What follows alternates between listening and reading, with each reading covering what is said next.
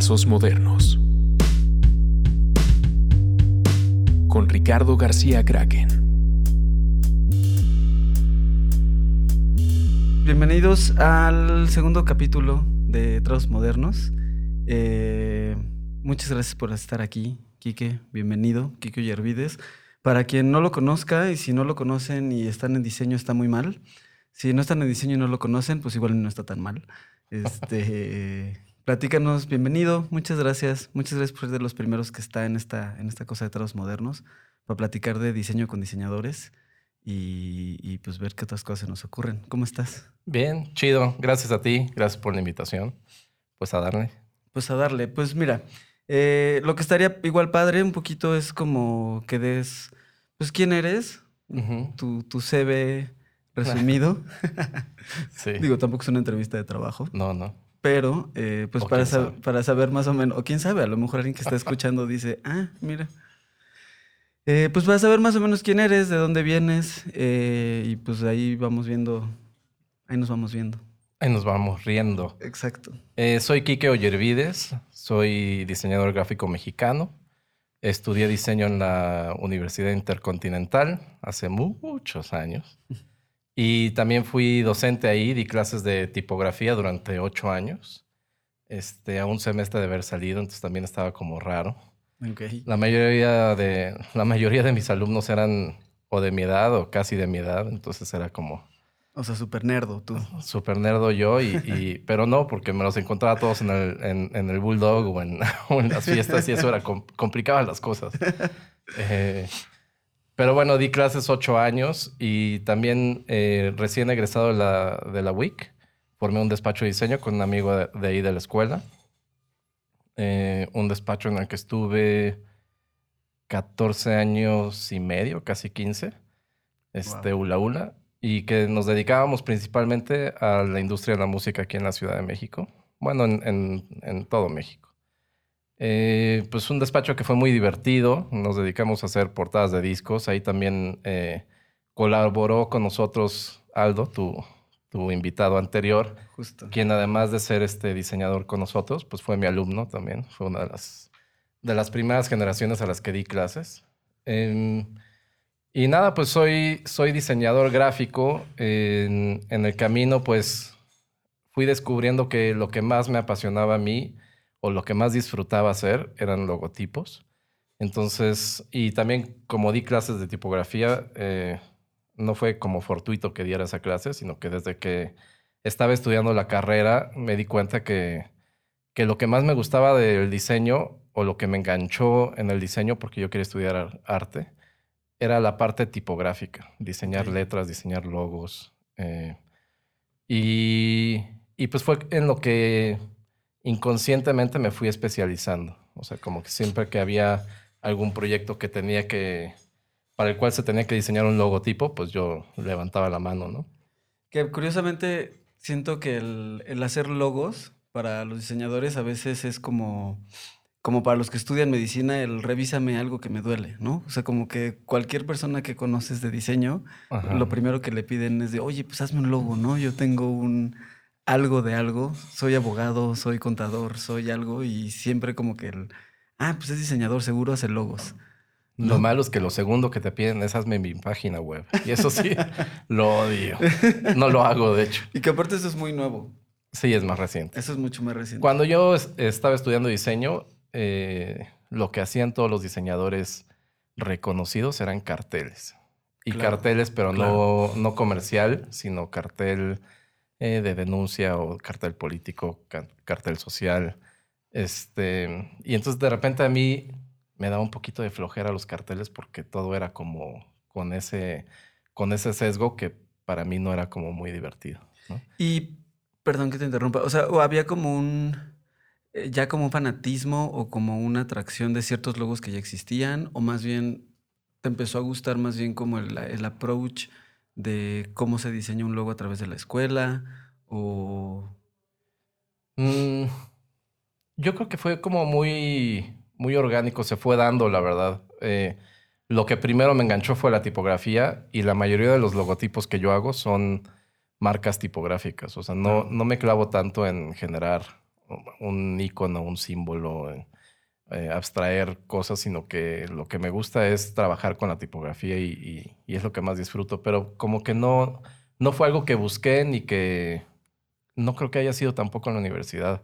Eh, que haya descubierto los logotipos. Desde chiquito, pues me gustaban los logotipos y recuerdo que, que mi fanatismo por los Transformers o por las bandas de rock, pues me hacían que todos mis cuadernos están eh, repletos de estos dibujos y también de los logotipos. Entonces yo dibujaba logotipos desde chiquito sin saber, ¿no?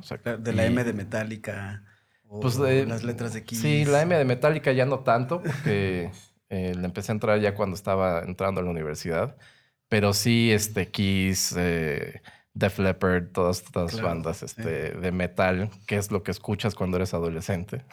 O yo escuchaba cuando era adolescente. Y, y también por ahí encontré, hace algunos años, eh, fui a visitar a mis papás y encontré pues el famoso cajón con todos los cuadernos de cuando eres chiquito y tenía ya monogramas con mis iniciales. ¿no? O sea, en algún momento en la secundaria o en la primaria ya estaba yo diseñando mis monogramas, ¿no? Pero no tenía yo ningún conocimiento, perdón, de lo que era el diseño o que me fuera a dedicar a eso. Yo siempre pensé que iba a ser escultor o pintor y, y, lo que eso era lo que... Estaría padre que para los no, no muy en, en el tema, igual que nos explicaras un poquito como los diferentes tipos de logos que hay.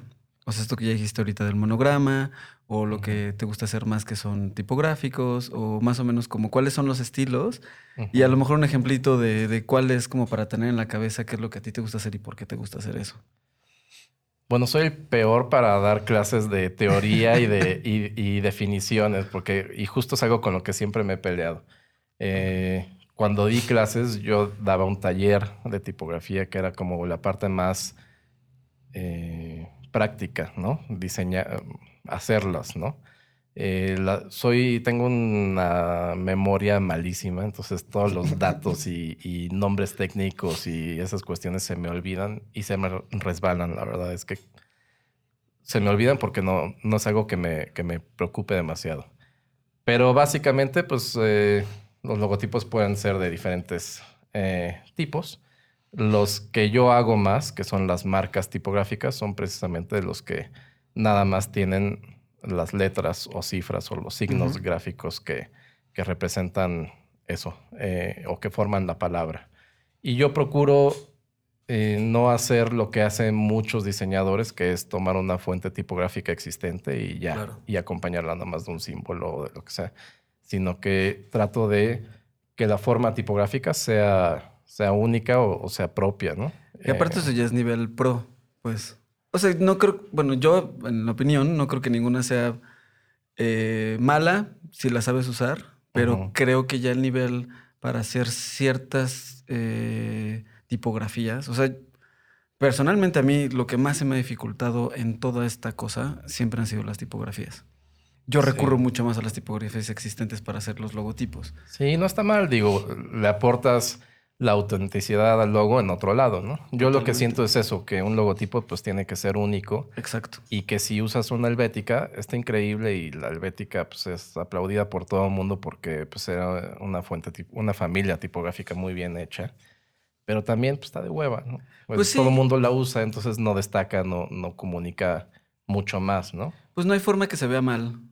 O bueno, sí. Sí, pero en como general, ¿no? Exacto. Esa y creo que yo la uso mucho, me, voy a escupir para arriba, pero la futura, por ejemplo. La futura es una tipografía que se ve muy bien, obviamente se ve, se, te va a arreglar algo, pero creo que si no te dice el mensaje a lo mejor de lo que estás queriendo hacer o decir, o al menos jugar con ella un poquito. Había un libro por ahí que decía, no sé si lo viste, de Don't Use Futura Mm, y era como, don't use Futura si no eres Louis Vuitton, si no ah, eres las marcas reconocidas que, las que lo han usado como logo. Y hay como un, compilado ahí de los logos más famosos que se han hecho con Futura. Sí, yo creo que, o sea, tampoco es, tampoco me gusta eh, ponerme en esta posición de lo que está bien y lo que está mal. O sea, cada quien hará con la tipografía o con sus logotipos lo que quiere. Y, y si tú decides usar una fuente tipográfica de catálogo, Lo importante es saber que estás usando una fuente tipográfica de catálogo, que cualquier otra persona puede tener acceso a ella o ha tenido acceso a ella, y que tal vez marcas muy reconocidas a nivel internacional, mundial, este, las usan. Entonces, el reto para ti diseñando el logo estará en otro lado, ¿no? Y entonces estará tal vez en, en, en, la parte, el otro tipo de logotipo, ¿no? Lo, el logo, que es el gráfico, y la, y la tipografía, ¿no? Entonces, tal vez eh, ese es otro tipo de logotipos. Los que tienen un, un icono o un gráfico o un símbolo eh, y que está acompañado por un texto, ¿no? Porque si no tenemos el texto, eh, un círculo amarillo, yo te puedo decir que es el logotipo de Sol claro. Comunicaciones y alguien te puede decir que es moneda de oro comunicaciones y alguien te puede decir que es chicle amarillo, ¿no? Entonces la tipografía nos ayuda a eso, a desambiguar esta parte icónica o simbólica. Eh, y luego dentro de, de, las diferentes variantes, pues existen los monogramas, que es básicamente la unión de dos o tres caracteres o letras o siglas, que se usaba mucho pues, eh, cuando, se, cuando hace un logotipo para una persona o, por ejemplo, una firma de abogados, que eran las, las siglas de los apellidos de, de los cuatro o cinco abogados importantes. Entonces, algo que, que, vimos mucho en Mad Men también, ¿no? Sí. Eh, CPH sí, claro. y asociados o lo que sea. ¿no? Como muchas agencias de publicidad traían como esta cosa de... Había tantos eh, socios, ¿no? Exacto. Que pues terminan siendo DDB, eh, BBDO, NNN, como Justo. todas estas letras y pues terminan haciendo monogramas de los socios que se vayan sumando, yo creo. Justo. Y, y la parte interesante de los monogramas es cuando no están nada más las letras eh, colocadas una detrás de la otra, sino cuando, cuando se, se entrelazan o tienen claro. una relación ahí interesante, ¿no? Que supongo que ahí también mucho ha dependido obviamente con las corrientes de diseño eh, históricas. Uh -huh. eh, ahorita, ¿tú cómo sientes las corrientes? O sea, que ¿sientes que hay una corriente o sientes que hay demasiadas corrientes? ¿O cuál es la corriente que más te gusta? Porque siento antes de que contestes, uh -huh. que como en todo lo que está pasando ahorita, tanto en música como, como en películas, como todo está pasando tan rápido, que de repente siento que es muy difícil ubicarle ya solo una sola corriente a, a algo, ¿no? Sí, justo coincido con eso. La verdad es que el acceso a la información es algo impresionante y, y todo está cambiando rapidísimo y no da tiempo de que realmente se, se, haga una escuela o se haga una corriente. Aunque ahorita llevan varios años, eh, pues la, la, corriente de, perdón, la corriente del modernismo, ¿no? Eh, y regresar a las formas como muy básicas. Eh, ay, jole, salió la cerveza ahí. Salud. Salud. Salud. Eh, bueno, esta parte de, de los logo, las grandes empresas que están regresando a, o, o, más bien siguiéndose, subiéndose al tren de la moda de, de las tipografías sans geométricas, muy eh, sencillas, muy transparentes, eh, que no te comunican mucho. Claro. Y pues hemos visto infinidad de empresas que van hacia allá. ¿no? Como lo que acaba de hacer BBWA, ¿no? Sí. ¿Qué piensas del logo de, nuevo de BBWA? A mí en, en lo particular eh, me gustaba el anterior, fíjate, tenía como una onda padre. E, este está bien, me hace mucho ruido la A que está ligeramente arriba. Como que me da un toque ahí raro. Entiendo que es como el eje que, sobre el cual le sí, da movimiento concepto, a la ¿no? marca y es el concepto y todo, pero cuando lo veo así, cuando lo vi antes de, de conocer el resto de la campaña, sí, sí como que me, me brincaba el ojo. Pero también eso es una cosa muy importante, que la gente está acostumbrada a pensar en el logotipo nada más. Y, y muchas empresas o, o, clientes te llaman para que les hagas su logo. Y era algo que yo también hacía mucho en un principio, ¿no? Y, y la verdad lo que, lo que no debe suceder es eso. Eh, el logo es parte de un sistema gráfico. Claro. Y, y de una conceptualización de marca. Exactamente. ¿no? Que viene acompañado de un montón de otras cosas, ¿no? Una paleta de color, una paleta tipográfica eh, y, y, todos los usos de cómo funciona esto, cómo se ve en movimiento, porque ya claro. hoy en día ya todos los logotipos viven eh, y se mueven, ¿no? A diferencia de lo que era hace 5 o 10 años eh, Sí, cuando estábamos y, que antes te pedían, quizá la, vers- la, la versión más chica que te pedían de un logo era para una tarjeta de presentación y hoy es quizá para el icono de la app, ¿no? Es como la- las preocupaciones distintas que empiezan a existir con el tiempo. O más allá, para el Favicon, el iconito ese que aparece Claro. al lado del buscador. Y que mide 5 por 5 píxeles, una cosa Y así. 16 por 16 píxeles. Sí. Sí, no es nada. Y qué, y qué difícil, o sea, qué difícil eh, poder hacer un icono que desde ese tamaño se vea. Digo, ahorita estoy viendo los que tengo en la compu y que tengo nada más como Gmail, Twitter y, y YouTube. Y evidentemente pues son lo que son. Sí. Y también la tendencia de ahora, justo, eh, pues regida por, por la tecnología, es que la mayoría de los logos tienen que eh, vivir en un espacio cuadrado. Del botón del app, eh, del favicon, de, ¿no? Este, todos tienen que vivir o verse bien en un formato cuadrado. Claro. Entonces, todas estas marcas que son muy largas eh, ya empiezan a, a tener ahí bronca o tienes que buscar una manera de hacer una firma corta que funcione para estas instancias. ¿no? ¿Cuál fue tu, tu primer cliente que estuviste como muy contento y orgulloso y quizá en el que hiciste alguno de los manuales más amplios y más... O sea, creo que el sueño, ya cuando te gusta hacer logos y cuando estás Ujú. en, est- en esta parte, creo que el sueño es hacer un manual de marca como los que hemos visto de la NASA, ¿no? Sí. Que viene absolutamente desde el papel de baño, cómo se va a usar, hasta, hasta, las, hasta los space shoots que se van a ir como son. sí. Eh, ¿qué, has- qué ha sido, o cuál fue la primera, o cuál ha sido la más grande?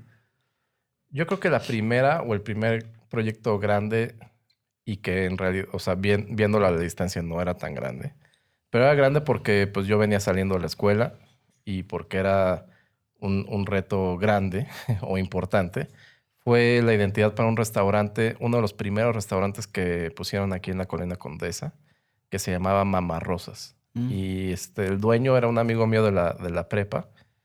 Y, y coincidentemente compartimos clase, alguna materia de arte. Y de ahí, este, cuando él supo que, que yo había acabado de estudiar la carrera y, y quiso abrir su primer resta- restaurante, pues nos llamó, ¿no? Y bueno, pues estaba interesante porque ya no era nada más el logotipo que, por lo general, hacías un logotipo que vivía nada más en la tarjeta de presentación y ya, ¿no? Los Claro. primeros que hacía eh, cuando estaba estudiando o recién egresado a la universidad eran, eran eso, ¿no? A lo mucho para facturas, ¿no? Exacto. Y aquí pues había que hacer la tarjeta, el volante, el menú, eh, la marquesina, etcétera, ¿no? Eh, muchas otras aplicaciones. Pero ya eh, después, cuando en el 2010 me independizo de Ula Ula y empiezo a trabajar solo, me llegó un proyecto que fue como uno de mis sueños, que era trabajar con música, que me encanta, Mm. y trabajar un- un- una identidad de un festival muy importante, que fue la Cumbre Tajín. Ya. Entonces, para el 15 aniversario de la Cumbre Tajín, me pidieron hacer todo el rebrand, y ahí sí era un manual de identidad enorme, ¿no? Porque había que hacer desde los boletos para la comida hasta las entradas, las pulseras, las playeras, las millones de aplicaciones, este, el mapa del, del festival, eh, los parabuses, los camiones, una cantidad impresionante de elementos gráficos y, y un manual pues muy, muy grande, muy extenso y, y que tenía que todo funcionar, ¿no? En esa parte, eh, la o sea, cuando te involucraste, ¿te involucraste desde una parte también creativa o te dieron como ya cientos guidelines o había como un departamento de marketing y creatividad de ellos o te dijeron, oye, aquí está, de esto va y todo lo que hiciste tuviste que pasar obviamente por un proceso antes de pensar, pelotear, dibujar, antes de empezar a ejecutar, ¿no? Sup- Supongo. Fue un proyecto eh, muy padre porque tuvimos oportunidad de hacerlo eh, como se deben de hacer ese tipo de proyectos. Yo conocía a Carlos Martínez Vidaurri, que fue, eh, trabajaba en la oficina de Ben Ibarra, y como habíamos hecho algunos discos para Ben Ibarra, eh, ya teníamos relación, aparte nos conocíamos porque eh, también estudió en la WIC, y él me invitó a, a participar en el proyecto y lo que hizo primero fue, vente a Cumbre Tajín de este año porque el próximo año queremos que hagas la identidad. Entonces yo que nunca había ido a Cumbre Tajín, eh, fue mi oportunidad de conocer el festival desde adentro y, desde, y como un usuario, o bueno, como un visitante común, ¿no? Claro. y ver pues eh, todas las aplicaciones, lo- dónde iba a vivir esa identidad. Y creo que fue lo mejor que pudo, que pudo ser, ¿no? Después me invitaron a, a platicar con los abuelos de Tajín. Y entonces Cumbre Tajín era un festival que cada, cada año cambiaba la temática. Y la temática, bueno, es un festival que, que celebra la cultura totonaca, ¿no? Entonces, eh, los, los abuelos eh, son los que dan el tema y, y los que, y los que rigen o dicen para dónde, de qué se va a hablar en Ah. ese festival. ¿no? Entonces eso fue como súper enriquecedor, sentarme con los abuelos de esa cultura, Wow. hacerles preguntas, o sea, una experiencia única. ¿no? Y La que haya verdad. estado Tool, eh, ha tocado Bjork, ha tocado como... Sí, Qué chido. Sí, es un festival súper importante a nivel internacional, ¿no? Eh, por eso, ¿no? Porque, porque aparte es un festival que tiene tres partes. La, eh, la parte de Papantla, eh, que es el festival en la ciudad de Papantla. La parte de Tajín, que es el festival en, en- en las pirámides, o bueno, en, en- las estructuras de los indígenas. Y también la parte de, del festival, la que todo el mundo conoce, ¿no? Claro. que es la parte del Festival de Música Internacional, donde conviven eh, los mejores artistas locales con gente, como dices, como Bjork, como Smashing Pumpkins. Yo como nunca he ido. sea, ¿En qué año fue que lo hiciste? Fue en 2014 y repetimos en 2015, Qué chido. para el 15 aniversario, que fue en el 2014. Y eh, en otra de las preguntas de los, de los nuevos tipos de clientes, que a mí me ha pasado, últimamente me ha pasado mucho, o más bien ya justo cuando, cuando monté Buró Negro, eh, que no sé a ti si te ha pasado, eh, empiezan a ver como mucho este nuevo tipo de cliente, que es el cliente de, de startup.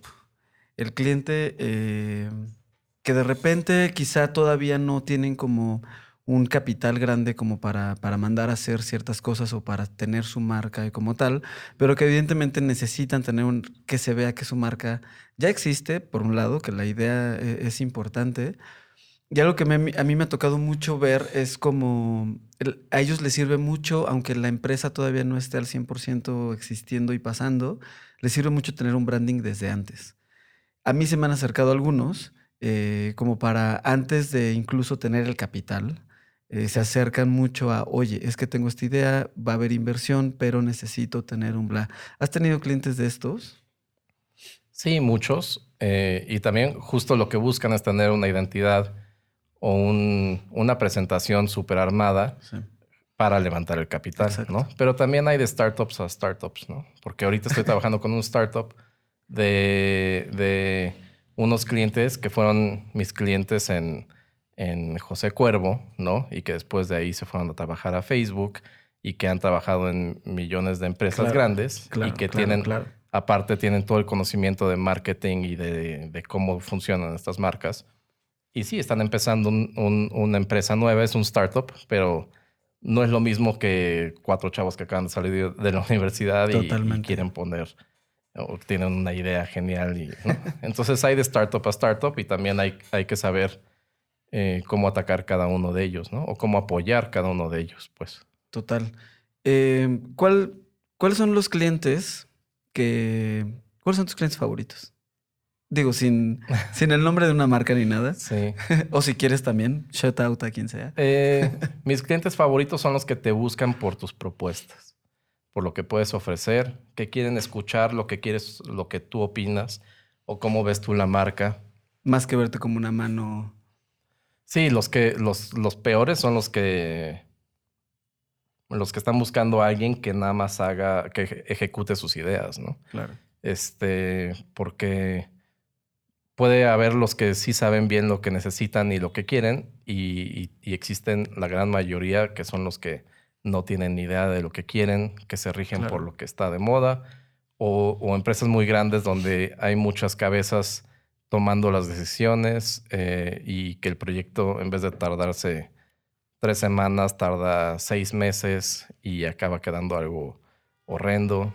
Entonces, lo, ideal es trabajar eh, primero con lo que llaman los decision makers, ¿no? O sea, no hablar con, con, con la gente de abajo, aunque suene feo, ¿no? Los que mejor saben lo que necesitan o los que mejor conocen su, su negocio, pues son los que, las cabezas, ¿no?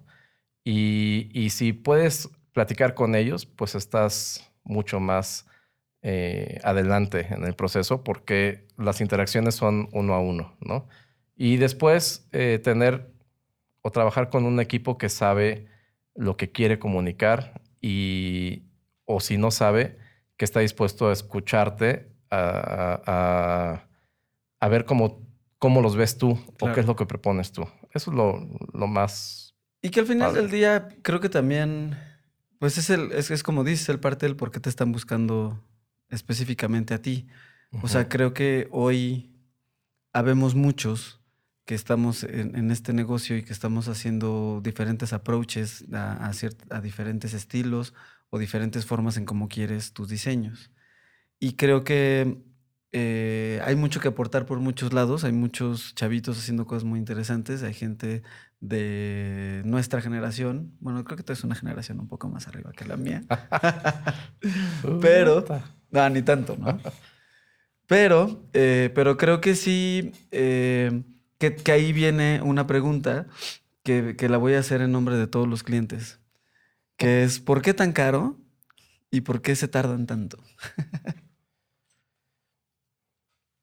Hmm. ¿Por qué tan caro?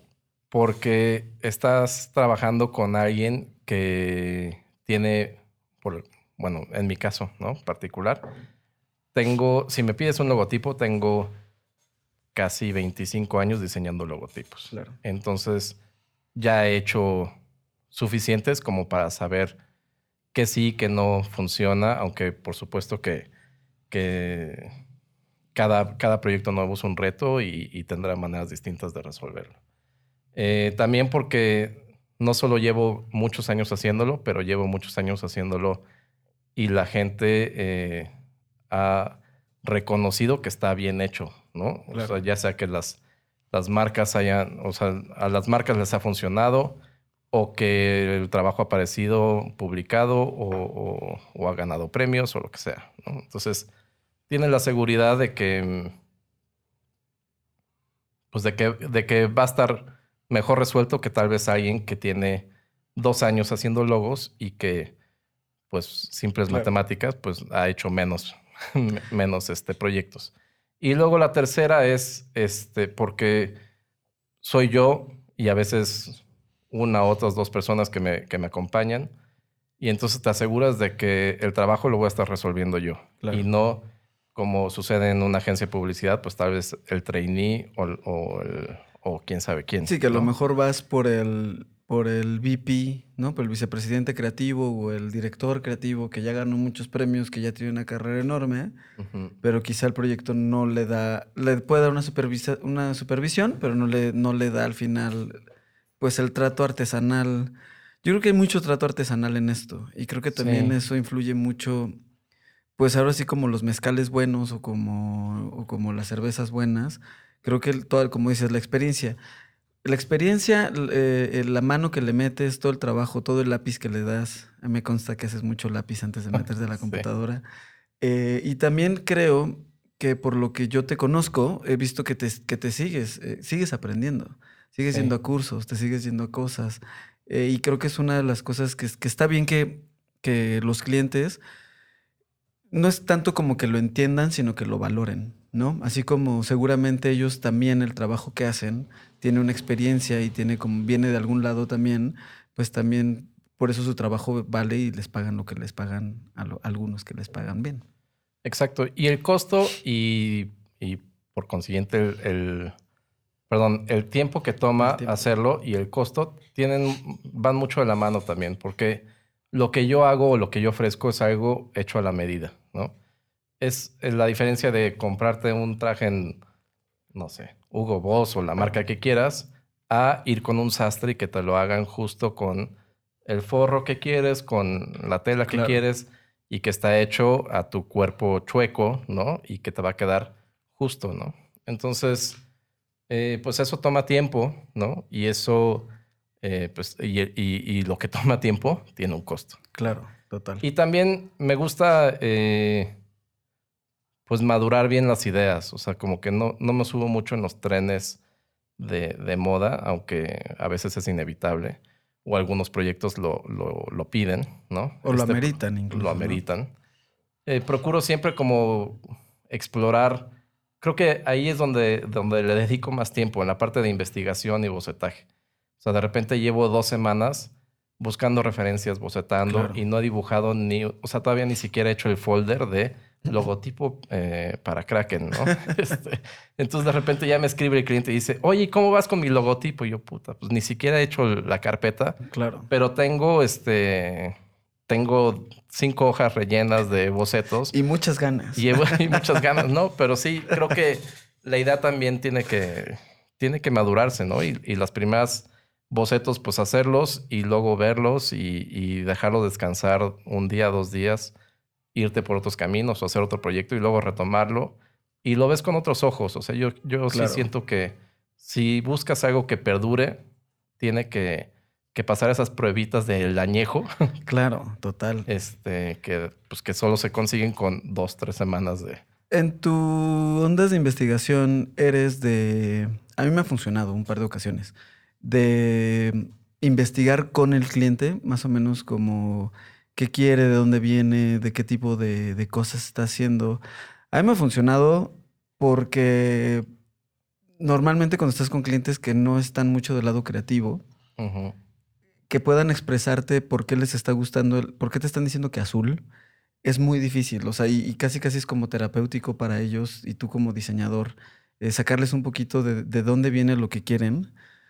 Y creo que es importante, no sé si tú lo haces, de repente como, como sacarles mucho jugo a ellos para que en el momento en el que les des algo, que a lo mejor también es, es- es medio, medio un, un truco ahí maquiavélico, en el momento en el que tú les des algo de alguna forma, sabes que les va a gustar porque medio los conoces o Ujú. medio ya sabes de dónde viene el, el trauma, ¿no? que, que sí es un poquito jugarle al, al, al, al Maquiavelo y, y al medio entrar en su psique para ver por qué no le está gustando esto, que quizá pueden llegar a pasar incluso con los primeros cambios. Sí, pues digo, hoy puedes hacer muchos proyectos con gente en, o sea, he hecho restaurantes en China, por ejemplo, ¿no? Y evidentemente, pues no he ido a China a ver el restaurante, este, pero sí siento que es importante, eh, por lo menos, a tener una llamada Skype con el cliente. Eh, lo ideal es sentarte en, en sus oficinas y, y para mí eso es como un ejercicio súper eh, divertido y súper enriquecedor, como visitar la oficina de tu cliente y ver qué hay colgado en las paredes, cómo es él, cómo se maneja y entender un poquito de dónde viene, ¿no? Y después, lo que aprendí hace algunos años es que muchas veces los clientes no tienen idea de, no se han puesto a analizar cómo es como se quieren ver o qué es lo que quieren comunicar. Claro. Y lo empiezan a analizar cuando tú estás haciendo las primeras entregas, ¿no? O presentando las primeras propuestas. Entonces, ese proceso se hace mucho más largo porque ellos todavía no han encontrado o no saben lo que están esperando, ¿no? Esa pendejada de yo veré, yo sabré cuando tengo la respuesta adecuada cuando la vea, Claro. se me hace absurda, ¿no? Es como muy flojo, ¿no? Sí. Entonces, eh, desde hace unos años para acá, elaboré un cuestionario que son 15 preguntas muy sencillas y se lo mando siempre a los clientes. Y en ese cuestionario, eh, pues puedo, o, más bien con las respuestas de ese cuestionario, puedo saber muchas cosas, ¿no? Y hay dos o tres preguntas que, que son invitaciones a... Ahí está sonando nuestro patrocinador de Puentes y Trazos Modernos, que son los camotes de aquí de Popocatépetl. Eh, normalmente seis, seis y media, seis y media pasan por acá. Eh, por favor, pasen por sus camotes con, con su lechita. Pues son muy puntuales, ¿eh? Yo Muy pensé que era la alerta sísmica porque te vi que te pusiste tenso, pero ya vi que te pusiste tenso por los camotes. El camote tensa. Sí. bueno, Sigamos, por favor. pues eso, eh, como ese cuestionario me, me sirve mucho, Eh, ahí también les hago la pregunta de si, qué marcas eh, ven afines o, o- o qué gráficos ven afines, cuáles para nada. eh, Claro. y pues hay, hay algunos clientes que les da la peor hueva del mundo y pueden a la secretaria llenarlo y se nota luego, luego. Y hay quienes, por ejemplo, este startup que te estaba platicando hace rato, las, las respuestas son, o sea, ese cuestionario de 15 preguntas se convirtió en cinco cuartillas casi, casi, ¿no? Y que al final son briefs, mejor, ¿no? Es un brief. Son sí. briefs que te estás haciendo, que es como se deberían de hacer. Yo, algo que, que me gusta preguntarles mucho es más bien como que, que no quieren o cómo no se quieren ver. O sea, porque a veces creo que preguntarle a alguien, como dices, qué quiere o cómo se quiere ver o hacia dónde quiere ir, puede ser muy difícil porque, para empezar, No todos te van a decir o, o Nike Ujú, o te van a empezar a hablar como de, como con las bandas. Pasa ujú. con las bandas eh, que cuando te piden un logo para una banda, todas quieren, es que quiero algo como lo de Nirvana. Quiero algo como lo de Nine Inch Nails, que en el momento en el que todo el mundo lo vea se acuerde. Y así quiero que sea mi banda. Entonces creo que es, eh, ok, va, pero ¿qué no quieres ser? O sea, como quién no te quieres ver, hacia dónde no quieres ir. Yo no tengo un cuestionario tal cual, pero más bien como que tengo ciertos puntos que normalmente les hago llenar igual para, para saber, pero más bien lo que no quieren. Otra pregunta súper importante es, ¿por qué estás conmigo? ¿No? O sea, ¿por qué me buscas a mí Claro. para que te haga tu logotipo? ¿No? Y ahí puede ser o por el precio o porque, no, que ojalá no sea ese el motivo. Eh, O por guapo. O por guapo, que no, nunca me ha sucedido. Este, o porque quieren algo hecho a mano, porque quieren algo hecho a la medida, ¿no? Entonces, ahí empiezas a también saber qué es lo que espera el cliente de Claro. ti. Y pues eso. ¿Cuál es la mejor manera eh, que tú sientes que te tienes que aproximar a alguien como para... Porque pasa mucho gente que... que Ahorita no... está pasando el de los camotes, Ahorita pero está aquí pasando enfrente. los camotes al ladito. Se estaciona aquí. Ahorita pedimos unos. Gracias, yo paso. Eh, creo que hay muchas, hay muchos clientes o de repente gente que, que vas conociendo. A mí me ha pasado mucho también la parte como del rebranding. Eh, ¿Tú cuál crees que es la mejor manera de, de llegar eh, a eso? ¿Cómo, ¿Cómo se llega a un rebranding? Ahorita que estamos hablando un poco de lo de BBWA, eh, ¿cuál crees que es el momento correcto para que una marca o un cliente diga, ¿sabes qué? Creo que ya me quedé muy viejo, ya tengo un logo muy viejo. ¿En qué momento un logo viejo se hace vintage y a lo mejor está mejor que se quede como estaba? ¿O en qué momento es como, sí, creo que es momento de evolucionar? Yo creo que no hay una respuesta única. Cada, cada proyecto tiene su, su, propia, este, su propia respuesta. Me parece que, que lo más importante es que el cliente esté convencido de que necesita un rebranding, ¿no? Has hecho rebrandings, obviamente. Sí he hecho varios. Uno lo hiciste conmigo. Uno lo hice contigo, sí. este, el de Kichink. Pero, por ejemplo, otro lo hice con, con un amigo de la, de la universidad, con Jorge Garrido. Eh, a él le cayó el proyecto de hacer el rebranding de las cafeterías Garabatos. ¿no? Mm, Y efectivamente eh, necesitaba la marca un rebranding, ¿no? Entonces, él me pidió que lo apoyara en la parte tipográfica porque había que hacer un lettering. El, lo- el logotipo está como, como si estuviera dibujado con letras de chocolate, ¿no? ya. Porque el garabato es esta galletita tipo eh, alfajor que tiene un, Ah, claro. unos sí. hilitos de Que es como un chocolate en la paisito, parte ¿no? Como- pues sí, como un... Bueno. Yo, pensé Total. que, yo sentía que era cajeta siempre. No, No, sé por chocolate. bueno, s- pues sería casi lo mismo. ¿no? Los alfajores sí son de cajeta. qué. Sí.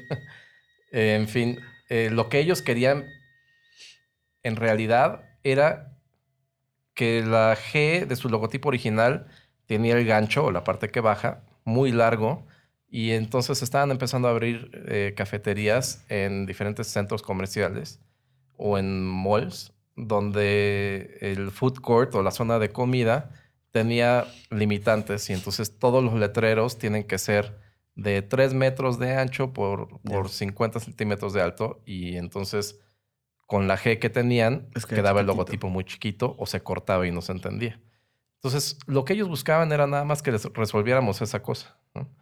Y nosotros estuvimos meses diseñando eh, el, el- el- el, este, las bueno, era un lettering, ¿no? Era un, un- una marca tipográfica. Este, diseñando varias opciones completamente distintas porque pues queríamos proponer y, y todo el tiempo lo regresaban y lo regresaban. Hasta que entendimos que querían su mismo logo, nada más Con una G más chiquita. mejor hecho, ¿no? Una Con G una G más chiquita, más cortita. Eh, al final acabamos haciendo algo que es muy similar a lo que tenían, pero un poquito más balanceado, mejor trazado, mejor dibujado.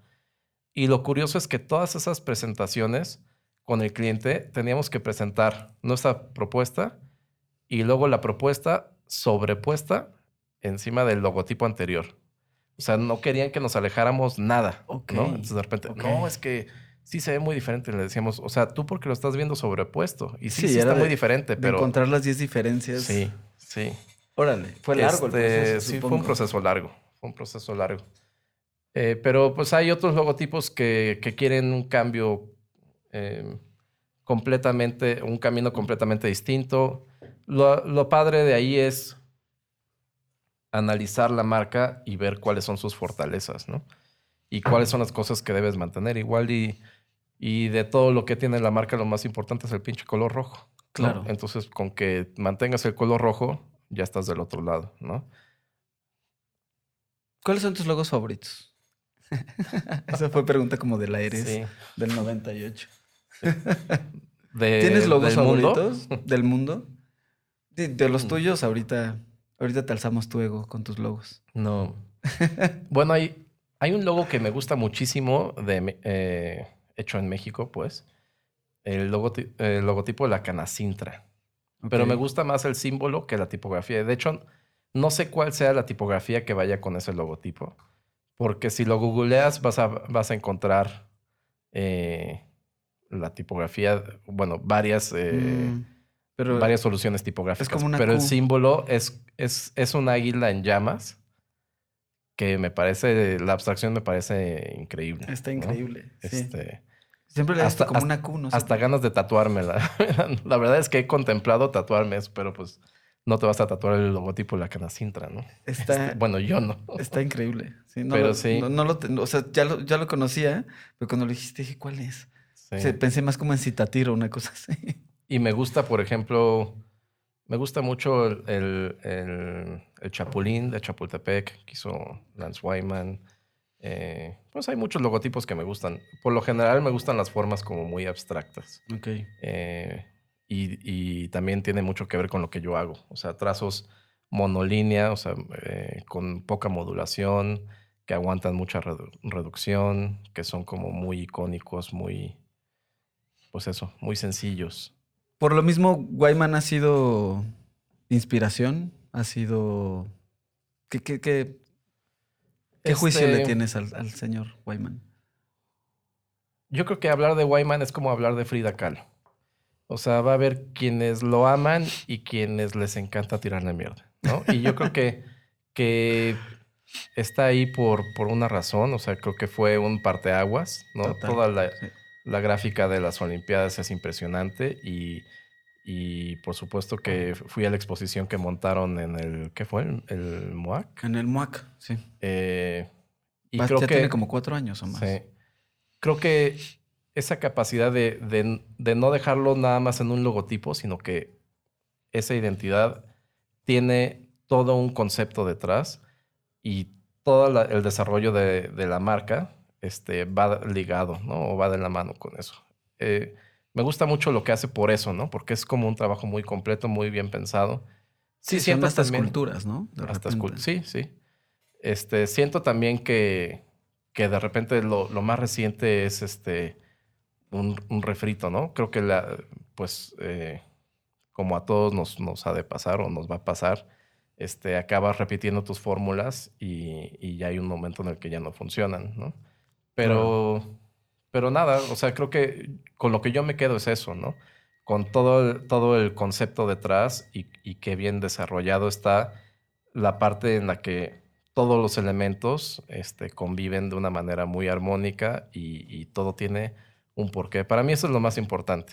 Eh, que cuando diseñas algo, si estás haciendo la patita más larga de la R, es por algo, ¿no? O sea, ¿qué quieres lograr con eso? Eh, procuro que nunca sean fortuitas esas cosas, ¿no? Claro. Y eso también es muy, muy importante porque cuando presentas un concepto o una propuesta eh, de logotipo o de identidad con un cliente, este, tienen las herramientas para defender o para, o para sostener por qué, por qué debe ser rojo y no azul, o por qué es bold y no light, o por qué estás eh, proponiendo en, en altas y no en, en minúsculas, etcétera, ¿no? O sea, ¿Crees que eso se ha perdido últimamente?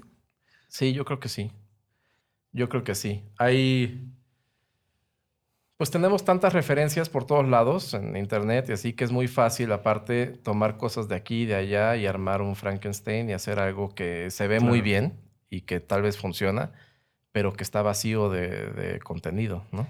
Yo y que no sí. comunica. Entonces, pues te servirá un ratito y se, se ve muy bien y se ve profesional, pero no es algo que te va a funcionar. creo Bueno, que Depende. creo que las creo que las justificaciones eh, sí son cosas que se están quedando atrás y que no deberían de poder quedar, quedarse atrás. O sea, cu- cuando ves como todos los procesos eh, de diseño y, y justificando, como dices, cada uno de los elementos de ellos, creo que son cosas muy interesantes y que ayudarían mu- mucho más a vender eh, lo que estás haciendo. Eh, en, un, en un término no tan de clase, pero más como de experiencia que tienes de diseñador, eh, a los morros que están ahorita en la carrera o que están a punto de salir o que ya están trabajando en diseño y que quizá hay, hay algo de frustración por no estar haciendo las cosas que más les gustan con respecto a logotipos o a lo que sea, eh, ¿qué, qué es lo que te gustaría dejarles, transmitirles? Pues precisamente eso, que creo que también el hecho de que los clientes digan por qué tan caro y por qué tanto tiempo es porque los mismos eh, diseñadores eh, pedimos que, o, más bien entregamos las cosas mucho más rápido. También a veces por la urgencia de que ya te paguen y ya darle carpetazo, y a veces porque, mm, pues siento que porque son flojos. O sea, yo, yo siento que no estoy contento si no exploré todas las posibilidades posibles, ¿no? Eh, aunque tengo una idea que ya parece que estar bien amarrada, sigo dándole vueltas y vueltas y a Claro. veces es cansado, ¿no? Pero creo que, creo que el hacer eso te hace estar seguro de lo que estás presentando es lo mejor o la mejor propuesta que puedes estar presentando. ¿no? Claro. Este, yo les, les los invitaría a que hicieran eso, a que se den su tiempo para, para explorar, para investigar, para probar diferentes alternativas, armarlas bien, presentarlas bien, entender por qué están haciendo las cosas, ¿no? Que, que sus diseños tengan un trasfondo, que no sean nada más fortuitos, que traten de no ser nada más eh, copiar referencias, porque aparte, pues hoy en día lo primero que hace es cuando, o sea, ¿qué hace la gente cuando suben un nuevo logotipo para algo un poquito grande? Es buscar de dónde se lo fusilaron Claro. y puta. O sea, ¿no? si- hasta si lo avientas en Google Images, seguro sale la fusilada. Pues sí. Y también ese es un volado, ¿no? Porque pues no, yo he hecho logotipos que se parecen mucho a otras cosas y a veces, y, y me consta que no me los he fusilado, ¿no? Este, o son porque lo tienes en el, en el subconsciente y salió, o son porque ese, esa solución es la, es la única manera de dibujar un 4 ahí porque si no, no se Claro. entiende y parece un H, ¿me entiendes? O sea, como Sí. que con ese estilo y, y en esa- y en esas condiciones solo existen tres soluciones y una de esas pues ya se hizo, ¿no? Claro. Este, sí, y entonces, es ahora, ahora tú cómo la puedes hacer, cómo la puedes formar y también cómo la puedes conceptualizar, que creo que también es algo que, que, que- que debería de entenderse de repente un poquito más que solamente por estar viendo cosas y solamente por estar teniendo referencias. Que una cosa es buscar referencias y otra cosa es investigar una marca, pero a través de un concepto. Y creo que eso es lo que, lo que se puede llegar a, a- a hacer la diferencia. Evidentemente todos tenemos acceso a mucha información y a un chingo de cosas hoy, pero creo que cuando esas búsquedas ya se hacen investigaciones y son un poquito más eh, enfocadas al concepto de la marca o al concepto de lo que quiere decir la marca ahorita. A lo mejor no quieres hablar de Hellmans en completo, pero si quieres hablar de una parte Mayonesa de... McCormick. Avísenme, ok.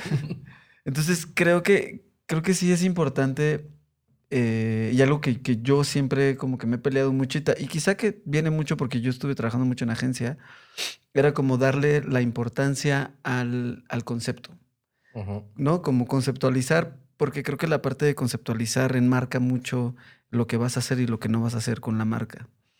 Y otra cosa que también creo que es bien importante, que, que yo lo he visto co- con, con la gente que he trabajado de repente, que yo les exijo mucho, es que, que, que no dejen de dibujar y que siempre usen mucho la mano, porque en 15 minutos puedes dibujar una forma que ya viste que no funciona, Sí, en lugar de hacerla en dos horas en la computadora. Sí. Y que piensas que es el efecto, y que piensas que es el degradado, es el Illustrator, es el Photoshop, o que si lo te vas a hacer con plumón. O sea, creo que estos, estas cositas que eran como los thumbnails. ¿no? Que eran estos dibujos chiquititos para entender si, si al menos estabas equilibrado en, en la forma que estás haciendo, pues funciona mucho. O sea, creo que, creo que la forma de llegar a hacer cosas y convencer a los clientes, pues es, es, es trabajándole un chingo. Y es como raspándole mucho la muñeca. Y es como... Creo que hay soluciones únicas para todo. Y sí, a pesar de eso, se le puede inyectar tu estilo. Sí, yo creo que este concepto de empujar el lápiz, de repente las generaciones nuevas dirán, puta, ya está otra vez el viejito de hueva, ¿no? Diciendo, hagan un lápiz o boceten. Y la verdad es que sí suena cansador, pero, pero ahí está la solución. O sea, no hay, no existe la pinche inspiración, ¿no? O sea, la inspiración Claro. es eso, estar bocetando, bocetando, bocetando, haciendo. Y de repente voltear y hacer otra cosa. También hay que soltar de repente y regresar, porque si no, a veces estás ciclando, ¿no? Y estás cavando un mismo Claro. hoyo, ¿no? y te mejora mucho. O sea, también es, es otra cosa que, que no hay, que no hay que dejar de fuera y que yo siento que, que- que lo repito mucho y que lo voy a repetir mucho, pero evidentemente la, la creatividad y esto pues no deja de ser como un músculo. Y para ser profesional pues hay que estar entrenando todos los días. Y, y la entrenada no es nada más, o sea, si quieres correr un maratón, pues poco a poco tienes que ir corriendo cada vez más y cada vez tienes Sí. que hacer más y tienes que entrenar y tienes que dibujar y Y tienes hay que, que, estar súper informado, porque la Exacto. verdad es que pues hay cosas sucediendo por todos lados y pues no quieres caer en eso, ¿no? Que, que digan que algo que hiciste se parece a otra cosa. Exacto. Este, Sí. o sea, no porque te digan a ti que quedes tú mal, pero no le va a funcionar a tu cliente, ¿no? Sobre todo eso, creo que, creo que lo que también no se nos puede olvidar es que estas sí son piezas que evidentemente de una forma u otra tienen arte y que de una forma u otra somos eh, diseñadores, pero artistas porque tenemos sentimientos y porque somos seres muy sensibles que queremos expresar algo, pero al- que al final del día el que va a cobrar el dinero que te van a pagar a ti es un cliente. Y el que tiene que hacer que funcione esa marca es él, a través de tu visión. O sea, tú estás como siendo eh, pues un mensajero, no gráfico, de lo, que, de lo que ellos quieren decir. A quien le tiene que funcionar primero es a él y luego es a ti. Y tiene que estar convencido de que lo que le estás entregando le va a funcionar, porque si no, inmediatamente después va a empezar a hacer una- marranadas con lo que le entregues. O sea, va a empezar Claro. a romper las reglas Sí. que tú fijaste en el manual o empezar a buscar otras personas porque por su capricho.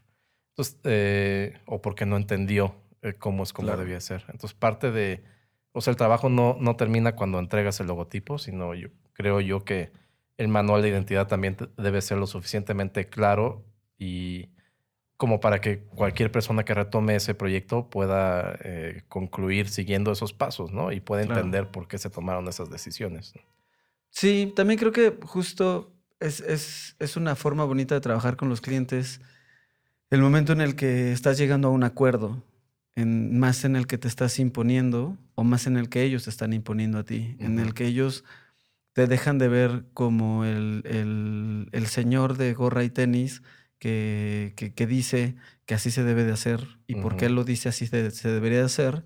Y cuando tú dejas de ver al señor cliente como el, el de traje, que, que solamente lo dice porque quiere dinero. Sí, no, es ¿no? un trabajo en equipo, Exacto. no solo con tu equipo de diseñadores o de copies o de creativos o lo que sea, sino es un trabajo justo con el cliente y los dos tienen que estar convencidos de que las decisiones tomadas son las mejores y, y tienen que entender a dónde van a ir con esa, con esa identidad o con ese logotipo o lo que sea, ¿no? Con ese proyecto. Pues muy bien. Pues ya eh, creo que podemos ir cerrando, despidiéndonos. Eh, otra vez, muchas gracias, Quique. Si tienes algún otro comentario que te gustaría agregar. Eh, no, felicitar al de los camotes porque sí es muy puntual. Eh, y porque aparte nos queda aquí a la mano. No, nada. eh, pues muchas gracias por invitarme. Siempre es, es grato pues poder compartir estas cosas con, con la banda porque a veces estás todo el tiempo chingándole atrás de la computadora y no, no ves la luz del día o ya no salimos tanto a, a echar la cerveza y, y nada, está, está chido. Y me dará mucho gusto este, escuchar a tus, a tus otros invitados. Que aparte este, este segundo capítulo es, parece precuela más bien de la plática con Aldo, porque Ok. obviamente él también empezó un poco de, pues yo empecé también en la WIC y mi profesor Ajá. fue Quique y después, entonces ahí, Mm. si, si hay un día un, un plan nerdo de esto, alguien podrá ir conectando todas las, las líneas del, del universo de Tros modernos. Está bien. Pues eso es todo, muchas gracias. A ti, gracias. Trazos modernos. Con Ricardo García Kraken.